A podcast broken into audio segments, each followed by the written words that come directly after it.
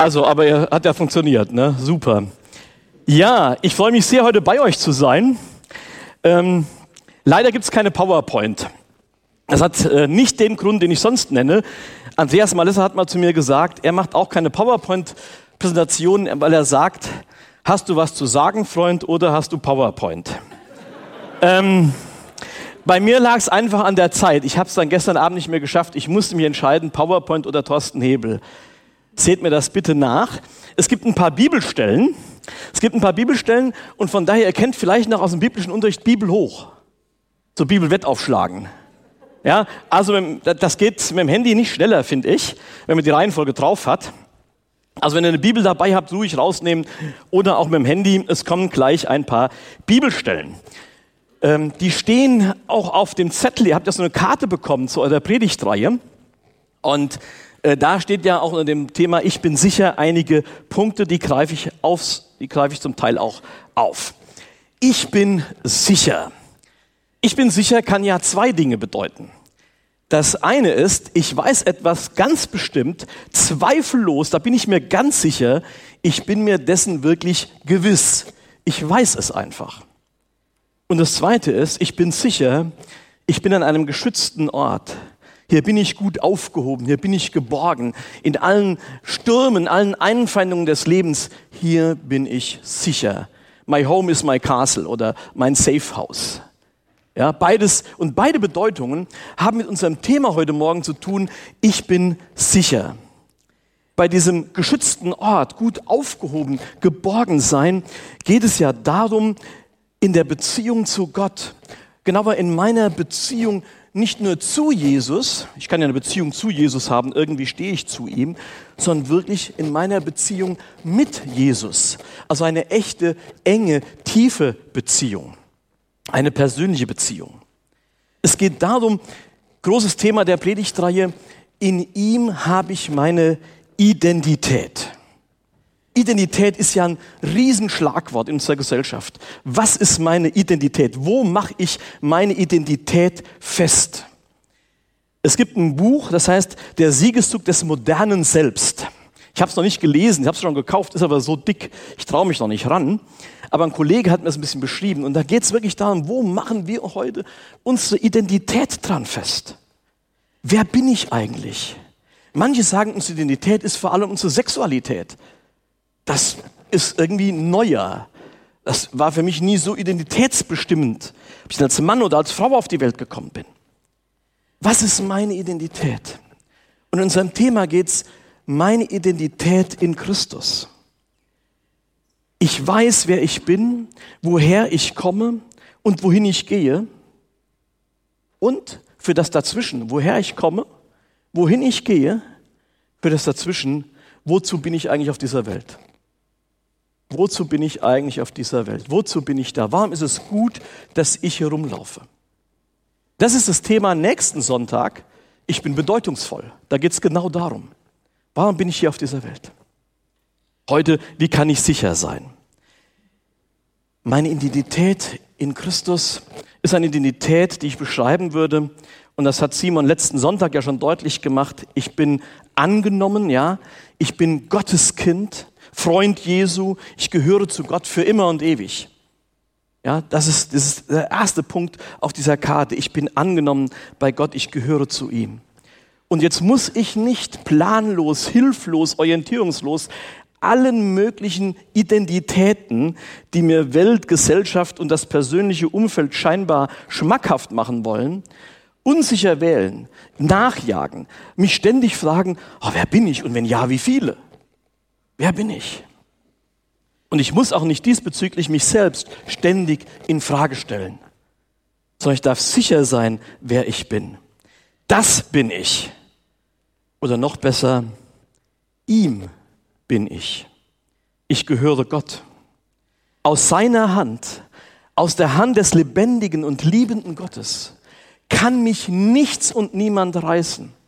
Mareike Rompf hat diesen Gottesdienst begonnen mit dieser Schriftlesung aus Römer 8, wo Paulus das beschreibt, wo er beschreibt, was es alles gibt, was uns gefährlich werden kann.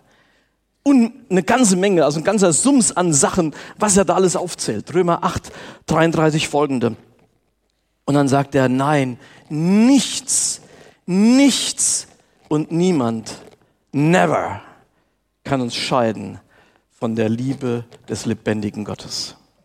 Und in dieser Geborgenheit kann ich auch den, in Stürmen und Sorgen des Lebens Halt und Sicherheit finden. Ich hatte diese Woche, die hinter mir liegt, nicht nur eine volle Woche, ich hatte auch eine schwierige Woche. Manchmal gibt es in meinem Dienst auch Sachen, die machen mir Sorge.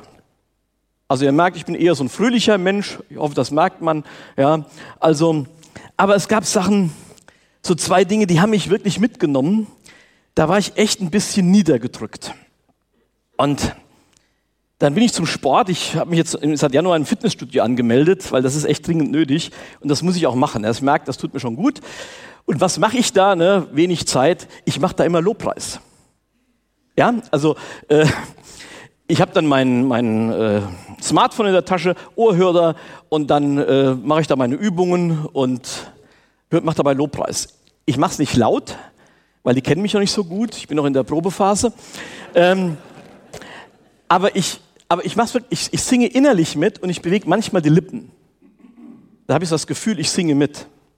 Hey Freunde, ich kann euch sagen, dann habe ich habe da einfach meine Playlist runterspielen lassen und dann kam irgendwann I'm no longer a slave to fear. I am a child of God. Da dachte ich, danke Herr. Danke Herr, das habe ich gerade gebraucht. Ich bin ein Kind Gottes, ich brauche mich nicht zu fürchten, egal was mir gerade quer kommt, wo ich mir Sorgen mache ich bin bei dir doch sicher. Oder wer sagt, das ist, immer schon, das ist so all das Lied, empfehle ich euch das Lied von Lauren Daigle, You Say. Ja, kennt ihr das? Ja, auch ein Hammerlied, oder? Kann man super zu Übungen machen. Auf der Karte, auf der Karte zur Predigtreihe stehen eine Menge Sachen, Aussagen und Bibelstellen, die diese Sicherheit beschreiben. Und ich möchte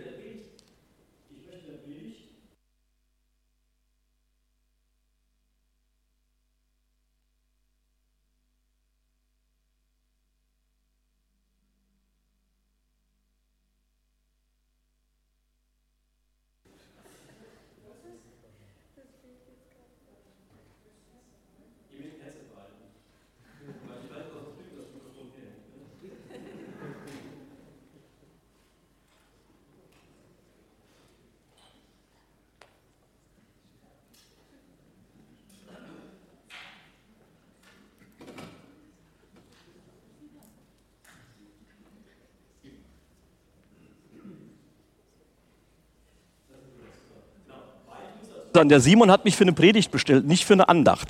So. Ich möchte zwei, zwei Dinge mit euch machen, nämlich das eine, ein paar Bibelstellen angucken, die auf diesem Set, auf dieser Karte sind. Ja, da kann ich nicht auf alle eingehen und dann aber noch mal gucken, woran mache ich das fest? Also erstmal, worin und weshalb kann ich überhaupt sicher sein?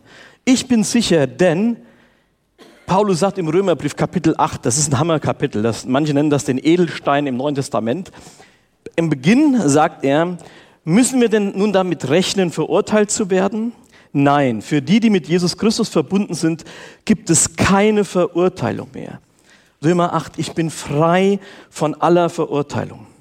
Hey Freunde, es ist nicht alles gut in meinem Leben. Es ist nicht alles gut in deinem Leben. Und wir tun auch nicht nur Gutes. Und der Mensch ist aber ein verantwortliches Wesen. Das dürfen wir nie vergessen. Wir können selbst Verantwortung übernehmen. Das kann euer Hund nicht und die Katze auch nicht. Den fehlen dafür die Instrumente, aber wir haben diese Instrumente. Und da kann man ja manchmal sagen, boah, ey, das habe ich wieder falsch gemacht, das ist mir nicht gelungen, da habe ich echt blöd gedacht oder mich blöd verhalten. Und die Sünde, die Bibel, das ist ein Wort aus der Bibel, kennen manche gar nicht mehr, Sünde. Die Sünde ist im biblischen Verständnis etwas, wo etwas getan wird und das schafft eine Realität, die ist einfach da und irgendwann kommt die auf mich zurück. Ich mache es mal einem gleich, leichten Beispiel deutlich. Wenn ich also immer zu viel Alkohol trinke, ja, dann schickt Gott mir nicht einen Leberschaden, um mich zu bestrafen, sondern das ist eine logische Folge, weil der Missbrauch von Alkohol schafft etwas. Und man kann sich auch sein Gehirn wegsaufen. Das ist also nicht eine Strafe Gottes, dass er sagt so, hey, du hast ein, das war ein Bier zu viel, sondern das ist eine logische Folge. Und diese Realität ist da. Und dann sagt die Bibel, und irgendwo muss diese Realität muss hin. Und das ist ja auch das, was einem Trost gibt, wenn man denkt, hey, Hitler oder was macht gerade Putin in der Ukraine? Hey, der wird sich verantworten müssen. Das ist eine Realität. Und dann sagt man vielleicht selber, boah, ey, wenn ich mal gucke, was ist jetzt ich bin jetzt nicht Hitler, ich bin auch nicht so schlimm wie Putin, aber was mit, mit den Sachen, die auf mich zurückkommen? Dann sagt Paulus hier, hey, du bist frei von Verurteilung. Nicht, weil du noch 20 super Punkte hast, mit denen du das ausgleichen kannst, sondern, denn wenn du mit Christus verbunden bist, bist du nicht mehr dem Gesetz der Sünde und des Todes. Und in Vers 34 noch, ist da noch jemand, der sie verurteilen könnte? Jesus Christus ist doch für sie gestorben. Mehr noch, er ist auferweckt worden, sitzt an Gottes rechter Seite und tritt für uns ein. Römer 8. Das heißt, Christus hat das erlitten am Kreuz. Ja, am Kreuz. Ich finde das übrigens cool, dass ihr hier so das Kreuz nicht ganz so bunt habt. Weil das Kreuz ist ja etwas, wo Christus unsere Sünde getragen hat. Das war nicht leicht. Da ist es an ihm zur Auswirkung gekommen, was an Schuld und Sünden dieser Welt ist. Und wenn ich sage, das ist für mich geschehen, dann gilt das wunderschöne, farbige dahinter, nämlich ich bin frei von Verurteilung, ich kann aufatmen, ich bin sicher, weil es kann keiner mehr kommen und sagen, Thomas, das hast du da und da falsch gemacht oder wenn die Mareike beim Himmel sagt, Thomas, damals, ich hatte Gottesdienstleitung und du hast zu lange gepredigt, wir kamen im Zeitplan auch nicht auseinander, kann ich sagen, ich bin frei von Verurteilung. Ja? Versteht ihr? Also, das ist eine, ich bin sicher. Aber dann ein anderes Wort, auch aus Römer 8. Ich bin mir sicher, dass alles zu meinem Besten beiträgt. Ist ein berühmtes Wort. Da heißt es, eines wissen wir, alles trägt zum Besten derer bei, die Gott lieben. Sie sind ja in Übereinstimmung mit seinem Plan berufen. Lutherdeutsch habt ihr vielleicht noch im Ohr so, äh, denen, die Gott lieben, müssen alle Dinge zum Besten dienen. Freunde, das ist ein wunderbares Wort. Das Wort hat einen Nachteil. Dieses Wort wird einem manchmal um die Ohren geschlagen, wenn man gerade was ganz Beschissenes erlebt hat und jemand kommt, ne, du hast vielleicht dein Kind beerdigt und dann kommt jemand und sagt dir, weißt du, alle Dinge zum Besten dienen und du denkst, ähm, äh, also jetzt gleich kriegst du einer auf die, auf die zwölf und sagst du, okay, es gibt einen auf die zwölf, weil du bist ja frei von Verurteilung. Versteht ihr? Ja, das ist das Problem von diesem Wort. Das ist ein Wort, was man oft erst im Rückblick, im Rückblick verstehen kann. Ich habe das selber mal durchgemacht in der Situation, wo dieses Wort mir geschenkt worden ist und wo ich im Nachgang, wo ich im Nachgang erlebt habe, da haben Leute etwas mit mir gemacht, was ich nicht, was ich, wo ich darunter gelitten habe, was nicht einfach für mich war. Und wo ich dann an diesem Wort entdeckt habe, ja, Gott wird was daraus machen. Und für mich ist es etwas geworden, was mir da passiert ist, dass ich einen anderen Tiefgang bekommen habe und dass ich jetzt, wenn Menschen, Gemeindeleitungen, Pastoren, Pastorinnen zu mir kommen und sagen, ist das und das passiert, ich ein ganz anderes Verständnis für sie habe, als wenn ich das nicht erlebt habe. Das heißt, Gott hat nicht gesagt, hey, der Thomas braucht mal eine ordentliche, mal, mal eins drauf, sondern der Punkt war, dass Gott das genutzt hat. Für mich war dann die Geschichte von Josef eine tolle Sache. Da steht in 1. Mose 50 am Ende, da sagt er zu seinen Brüdern, ihr gedachtet es böse zu machen. Freunde, es gibt Böses, was uns im Leben passiert, was uns Menschen antun oder was einfach so geschieht. Das gibt es. Und das gibt es auch für die Menschen, denen ich heute sage, wenn du mit Jesus Christus lebst, bist du sicher. Das heißt aber nicht, du brauchst jetzt deine Allianzversicherung, musst du kündigen, weil du bist in allem sicher. Dir wird nie was Schlimmes passieren. Doch, das wird passieren. Aber das in dem Wissen, dass Gott nicht zulässt, dass Gott nicht zulässt, dass das dich so zerstört, dass du nicht bei ihm am Ende ankommst. Dass du nicht eine Zuversicht hast, bei Gott für immer aufgehoben zu sein, sicher zu sein. Also Josef, ihr gedachtet es böse zu machen, aber Gott gedachte es gut zu machen. Egal was passiert, Gott führt es und vor allem er führt dich zu seinem guten Ziel für dein Leben. Und das ist nicht zu Ende, wenn du mal hier aus dieser Welt abtrittst. Das ist nicht zu Ende, wenn du diese Welt verlässt. Dann Römer 8, nichts kann uns von Gottes Liebe trennen, haben wir eben gehört, Römer 8 am Ende. Ein anderes Wort, 2. Korinther 1, das finde ich auch ein tolles Wort.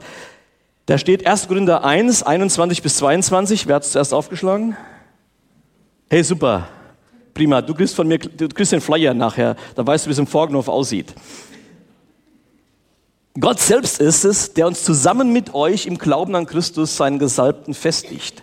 Er hat uns alle gesalbt und damit seinen, in seinen Dienst gestellt. Er hat uns auch sein Siegel aufgedrückt als Bestätigung dafür, dass wir jetzt sein Eigentum sind und hat uns seinen Geist ins Herz gegeben als Unterpfand und Anzahlung für das, was er uns noch schenken will. Also ich bin gefestigt, gesalbt und in Christus versiegelt durch den Heiligen Geist. Was ist eigentlich der Heilige Geist? Der Heilige Geist, ich nenne ihn immer Begrüßungsgeschenk. Er ist zunächst das Begrüßungsgeschenk. Wenn du dein Leben Christus anvertraut hast, gibt es als erstes ein Begrüßungsgeschenk, es gibt den Heiligen Geist. Und dieser Heilige Geist, der ist dann in dir. Und jetzt musst du gar nicht groß fragen, habe ich ihn oder habe ich ihn nicht? Ich sage dir jetzt zu, dass, da bin ich mir ganz sicher, wenn du dein Leben Christus anvertraut hast, schenkt Gott dir seinen Geist. Die entspannende Frage ist, hat der Geist dich? Eigenes Thema, komme ich nochmal zu wieder. Ja, aber das ist die Frage, darf der mich bestimmen? Wenn du dein Leben Christus anvertraust, hast du ihn. Begrüßungsgeschenk. Oder hier, er ist ein Siegel. Das heißt, das ist wie, wie, wie Brief, mit Brief und Siegel. Hey, ja, du gehörst zu mir und deshalb ist meine Kraft, mein Geist jetzt in dir. Ein Teil des dreieinigen Gottes, Vater, Sohn, Heiliger Geist. Und er ist damit auch eine Garantie. Ist eine Garantie. Ein Unterpfand ist das hier. Ne? Was ist ein Unterpfand? Also ihr kennt ein Pfand. Ne? Ich muss immer beim, beim, beim Sportstudio, damit ich so einen Schlüssel für den Spind kriege, irgendwas abgeben, ne? tauschen wir. Ich gebe ein Pfand. Das ist eine Garantie. Hey, was ich dir verspreche, gilt. Und dann heißt es hier noch eine Anzahlung. Und das ist das Tolle auch. Er ist so ein Vorgeschmack es ist ein Vorgeschmack, wie das ist, wenn wir Jesus jetzt nicht nur im Glauben schauen, er nicht nur in, in Form seines Geistes, ist ja irgendwie so ungreifbar, so ein Geist, ja, ähm, mit ihm verbunden sind, sondern wenn wir ihn von Angesicht zu Angesicht sehen. So real, wie ihr mich jetzt hier seht, so sprechen wir dann mit Jesus. Und da ist der Geist so ein kleiner Vorgeschmack schon drauf, ja, wie, wie er uns Eindrücke gibt, Gott uns Eindrücke gibt, wie, wie wir Dinge verstehen. Wenn ich die Bibel lese, ey, die kann ich lesen als historisches Buch und dann sind das nette Geschichten. Oder lese ich sie und entdecke, wie Gottes Geist mir etwas sagt für mich oder auch zum Predigen für euch. Das ist Wirken des Geistes. Also, eine Ansagung Vorgeschmack. Und dann Philippa 1, Vers 6. Ich bin überzeugt, dass Gott das von ihm angefangene gute Werk in mir auch weiterführen und vollenden wird. Sagt Paulus. Hey, wenn du zum Glauben gekommen bist, war dieser Geist schon an dir dran beschreibt die Bibel auch, der hat dich gelockt, da ist eine Sehnsucht entstanden, ich komme gleich noch dazu. Aber dass er dann, Gott, dieses angefangene Werk, das will er zu Ende führen. Der sagt doch nicht, hey, ich habe mit dir einen Anfang gemacht, jetzt bist du mit mir unterwegs, aber weißt du, irgendwie habe ich die Lust an dir verloren, wie so ein Spielzeug. Nein, die Bibel sagt uns, er führt uns auch zu Ende. Ich muss mein Christenleben gar nicht alleine durchstehen. Ich habe Geschwister und ich habe eben auch Gott selbst, der mit mir ist. Ich bin ein Bürger des Himmels. Hey, auch das ist ganz stark. Wir leben als Christen mit den Füßen auf der Erde. Philippa 3,20. Wir sind Bürger des Himmels und vom Himmel her erwarten wir unseren Retter Jesus Christus. Ja, wir leben mit den Füßen auf der Erde, aber mit dem Kopf im Himmel. Wir wissen von einer anderen Realität, einer unsichtbaren Wirklichkeit, die aber nicht, weil sie unsichtbar ist, auch unreal ist. Das ist ein wichtiger Punkt. Und das hier ist nicht unsere Heimat. Wir haben ein Elternhaus schick gemacht. Wir haben letztes Jahr noch den Garten irgendwie ein bisschen gemacht, weil wir wollten irgendwie uns wohlfühlen. Ja, so als Altersruhe sitzt auch schon so ein bisschen im Vorfeld, barrierefrei und so, ne? Aber wisst ihr, das ist nicht meine Heimat. Meine Heimat ist woanders. Hebräer 13, wir haben hier keine bleibende Stadt. Und auch da dürfen wir uns sicher sein, weil Jesus sagt, ich habe die Wohnung schon bereitet. Also wenn ihr gerade hier rund um Herber eine Wohnung sucht, ist vielleicht, ich weiß nicht, wie schwierig das ist. In manchen Orten ist es schwierig, ne? aber die himmlische Wohnung ist schon da, mietfrei. Also ihr müsst auch keine Kaution zahlen. Also da sind wir ganz sicher. Das einfach mal, da gibt es noch Sachen wie 2 Timotheus 1, was ist das für ein Geist? Und auch Hebräer 4, faszinierend. Hey, wir haben in Jesus einen, der uns versteht, der weiß, was im Leben nicht gut läuft und der für uns da ist. Also ihr merkt, das sind eine ganze Menge, das steht alles auf der Karte. Also nicht alles, was ich gesagt habe, aber die, die Claims, die Oberschriften, die stehen alle auf diesem Zettel. Und jetzt würde ich mal sagen, wow, oder? Oder hey! hey! Ja, das ist doch der Hammer, oder? Das ist uns alles in Christus geschenkt, Leute. Jetzt kommen aber die Skeptiker und die Zweifler oder die, die jetzt gerade enttäuscht sind, mega enttäuscht von Gott, von seiner Gemeinde, den Geschwistern oder von Gottes Quotenpersonal oder auch von sich selbst.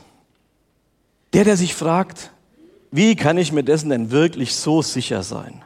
Also diese Sicherheit, Bedeutung B vom Anfang, ne, gut aufgehoben. Woher kann ich das denn wirklich wissen? Bedeutung A von sicher. Das erzählt der Pastor da vorne. Ne? Kann ich da überhaupt ernst nehmen? Wie kann der sich so sicher sein? Und das ist mein zweiter Teil. Worauf gründet denn diese Sicherheit oder die Theologen nennen das Heilsgewissheit? Heilsgewissheit. Die einfache und einzige Antwort darauf, es ist eine Frage der Beziehung. Und zwar der Beziehung mit Jesus Christus.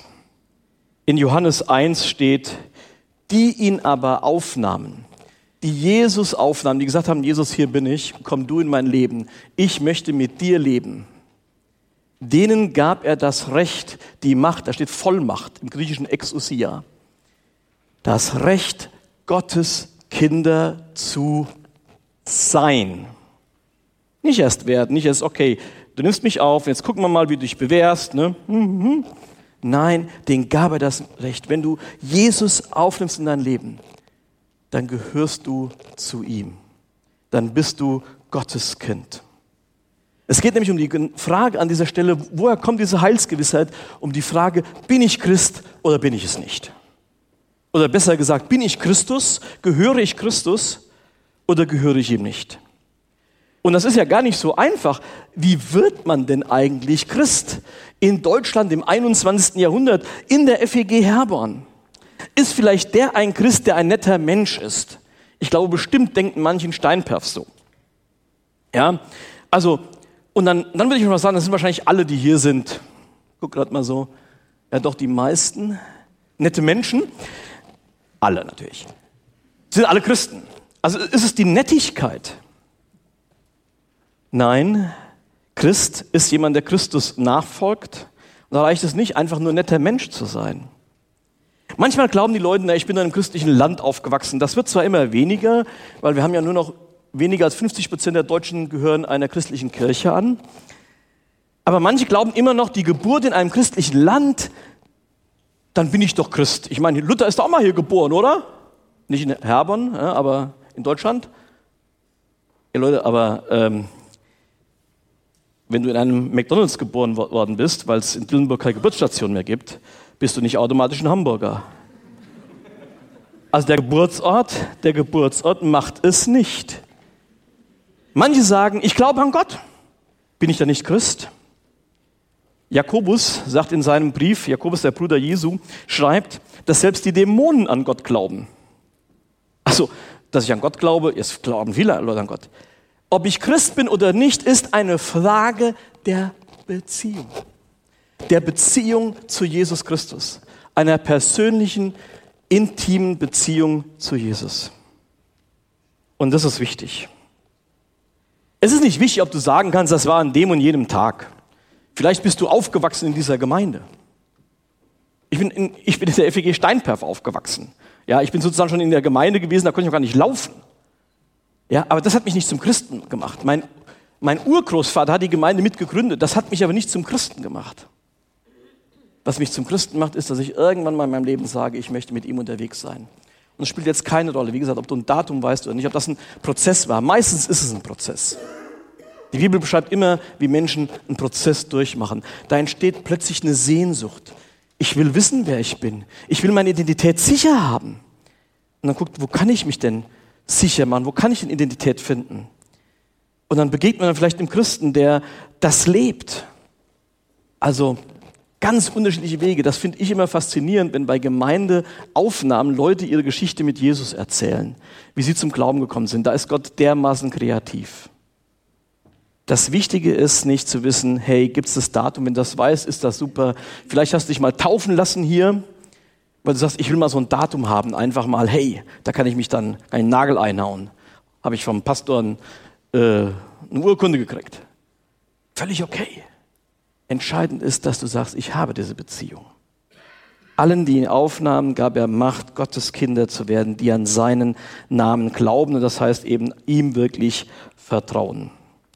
Wenn ihr nachher meine Frau fragt, Sag mal, bist du eigentlich mit dem Typen da verheiratet, der da gepredigt hat? Und sie würde sagen, ja, ich glaube, ich glaube, so, so eine Art, so eine Art von Ehe haben wir. Oder naja, also ich glaube mehr so in Anführungszeichen, also wie diese Beziehung ist. Oder ich bin mir nicht so ganz sicher. Oder so lala. Ähm, ja, aber im Rückblick vielleicht eher nein. Oder sie sagt vielleicht, ja, aber ich mache nicht die Erfahrung einer echten Beziehung. Dann weiß ich jetzt schon, dass eure Eheseelsorger am Montag bei mir anrufen. Und das wäre ja auch gut so. Wie können wir jetzt sicher sein, dass wir in dieser Beziehung leben? Das, wie können wir in dieser Beziehung gewiss sein? Worauf beruht die Zuversicht? Und dass wir diese Beziehung haben mit Jesus. Da gibt es drei Dinge, die uns, wo, wo das deutlich wird, wo wir sagen können, da sind wir gewiss. Und das erste ist das Wort Gottes. Unsere Gewissheit beruht auf Tatsachen und nicht auf Gefühlen. Sie beruht auf Zuspruch.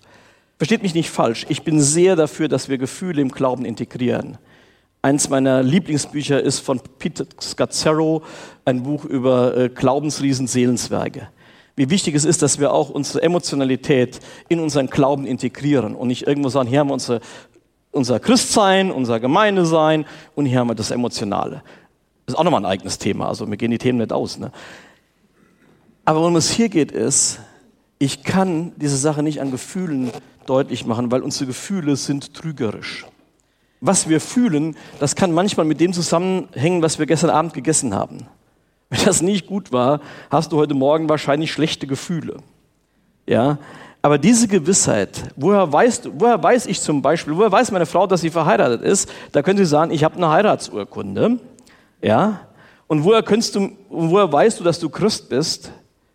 Da könnte ich sagen, ja, äh, könnte ich auch ein anderes Dokument hervorholen und ein Beweis, ich bin Christ. Und es ist jetzt nicht, das sage ich als Bundessekretär des Bundes-FEG, es ist nicht der Mitgliedsausweis der FEG Herborn. Es ist nicht die Anstellung im Bund FEG. Woran ich es festmache, ist das Wort Gottes. Weil ich wirklich glaube, dass Johannes 1, Vers 12 stimmt.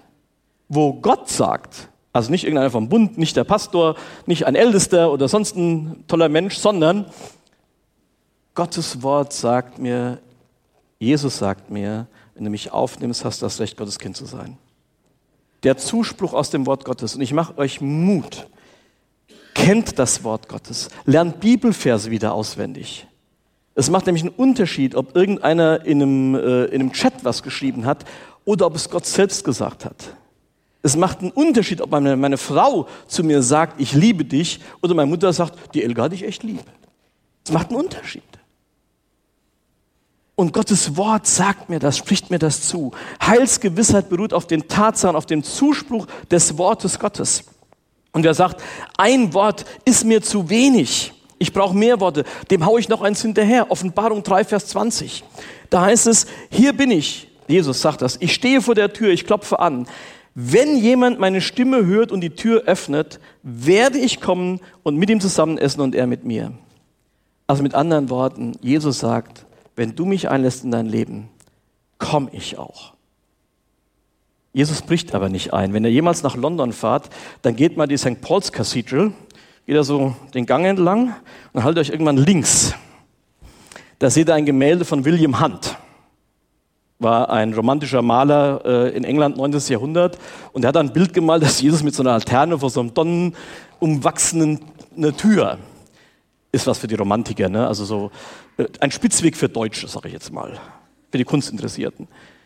Äh, ihr seid ja eher hier das gleiche Manecke, ne? Der, Ma der Künstler? Nee, wie heißt der immer, der die Jahreslosung malt? Ich Münch, Münch, den meine ich ja Münch, genau. Also, und bei diesem Bild ist es so, da hat jemand gesagt, der Maler hat einen Fehler gemacht. Da ist nämlich von außen kein Türknopf dran. Und wisst ihr warum? Weil diese Tür zu deinem Herzen, dass du Jesus einlässt, die kannst du nur aufmachen. Jesus klopft. Aber du machst sie auf. Er bricht. Der kommt nicht irgendwie mit dem Kommando, open the door, police. Nein. Der wirbt und sagt, hey, ich möchte mit dir leben. Lässt du mich ein? Und dann kannst du diese Tür von innen öffnen. Aber dann kommt er auch. Das sagt sein Wort. Wort Gottes. Zuspruch, nicht Gefühle. Das zweite ist das Werk Jesu. Das, was Jesus für uns getan hat. Das habe ich eben schon gelesen, eben schon beschrieben mit dem Kreuz. Das feiern wir gleich im Abendmahl. Wenn wir uns bewusst machen, dass Jesus sein Leben hingegeben hat, dafür steht der Leib, er hat seinen Leib dahingegeben. Er hat sein Blut vergossen, damit wir in einen neuen Bund hineinkommen können. Das ist ein spannendes Thema natürlich. Wäre Thema für die Karfreitagspredigt ganz besonders, dass wir erlöste Menschen sind. Ich möchte an dieser Stelle nur deutlich machen. Unsere Heilsgewissheit gründet auf dem, was Jesus getan hat, nicht was du tust. Nicht was du tust. Das ist der große Unterschied zwischen christlichem Glauben und Religion. Tun oder getan. Englisch ist noch schöner, do or done. Ist es das, was ich tue? Das ist das, was Religionen glauben. Wenn ich mit Gott sicher, bei Gott sicher sein will, diese Gewissheit haben will, muss ich tun. Da muss ich Opfer bringen, da muss ich irgendwas machen, damit Gott nett zu mir ist. Und viele Christen leben auch so und denken, oh Mann, ey, heute Morgen die Losung nicht gelesen, klar, dass ich gleich den Auffahrunfall mache. Ja, also ich, ich sammle Punkte, ich muss tun, tun, tun. Und wenn wir sagen, hey, Jesus lädt uns ein zum Abendmahl, überlegen wir, ja, bin ich würdig? Das ist eine wichtige Frage, bin ich würdig? Und dann denken manche, oh, die Woche war nicht gut, ich habe von äh, der geplanten stillen Zeit nur vier geschafft statt sieben oder so, ja, bin ich nicht würdig. Sondern die Würdigkeit, hierher zu kommen, ist nicht, ob deine Woche gut war, wie heilig im Sinne von fehlerlos du warst, sondern die Würdigkeit ist, hängt daran, ob du sagst, das hat Jesus für mich getan. Und es gibt für mich keine Verurteilung mehr. Nicht, weil es nicht Gründe gibt, weshalb Leute sagen können, falsch gemacht, falsch gemacht, böse was gesagt, sondern weil ich weiß, Jesus ist für mich gestorben. Er hat meine Schuld getragen. Tun oder getan, das Werk Jesu. Und genauso auch die Ehe mit meiner Frau, auch sie hat eine, sie beruht auf einem Ereignis. Wir haben nämlich am 24.08.1990 geheiratet. Also da haben wir eine Urkunde, ein Fakt, aber auch ein Ereignis. Und so ist es auch mit dem, was ich eben beschrieben habe. Ja, das ist geschehen am Kreuz von Golgatha. Manche sagen, das wäre der 7. April 30 gewesen. Die Theologen diskutieren da ein bisschen rum. Fakt ist, und das glauben selbst die, die nicht glauben, dass Jesus gelebt und auch gestorben ist. Das Entscheidende ist, ob ich jetzt sicher bin, ob ich glaube für mich, ob ich was damit zu tun habe. Und dieses Geschenk ist umsonst. Es ist wirklich ein Geschenk. Das ist kein Trick. Ja, manchmal kriegt man so Post nach Hause, ne, Sie haben gewonnen.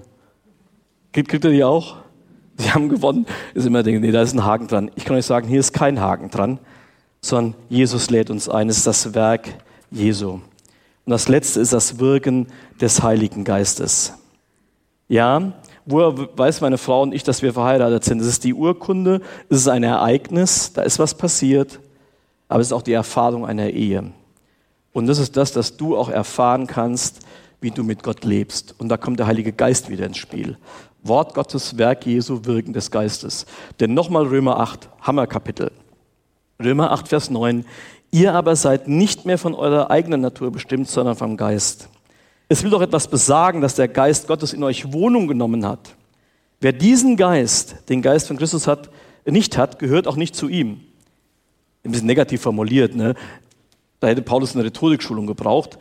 Das heißt aber umgekehrt, wer ihn hat, gehört zu ihm.